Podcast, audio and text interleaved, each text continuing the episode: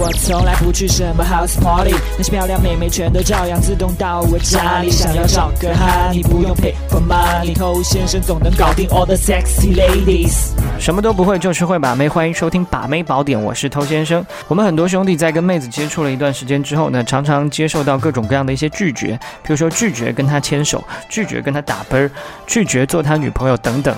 听起来似乎有些悲惨，但其实呢，我认为这件事情当中有很大一部分原因应该怪这个男生。为什么呢？因为很多男生在做这件事情的时候，喜欢去征求女生的意见。我可以牵你的手吗？我可以亲你吗？我你可以做我女朋友吗？等等。女生她是非常不喜欢做决定的，她喜欢男生替她把一切都安排好。那你竟然把一个如此重要的问题抛给女生来做决定，就算这个女生真的想跟你发生这些事情，她有百分之八十的可能性都会来选择拒绝。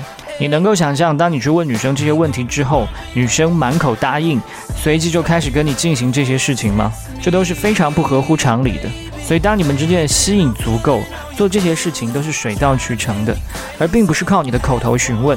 如果你觉得这一节内容还不够过瘾的话呢，可以去添加我的官方微信公众号 K U A I B A M E I，也就是快把妹的全拼，在那边会有更加丰富的泡妞技巧来教给你。我是头先生，祝你早日成功。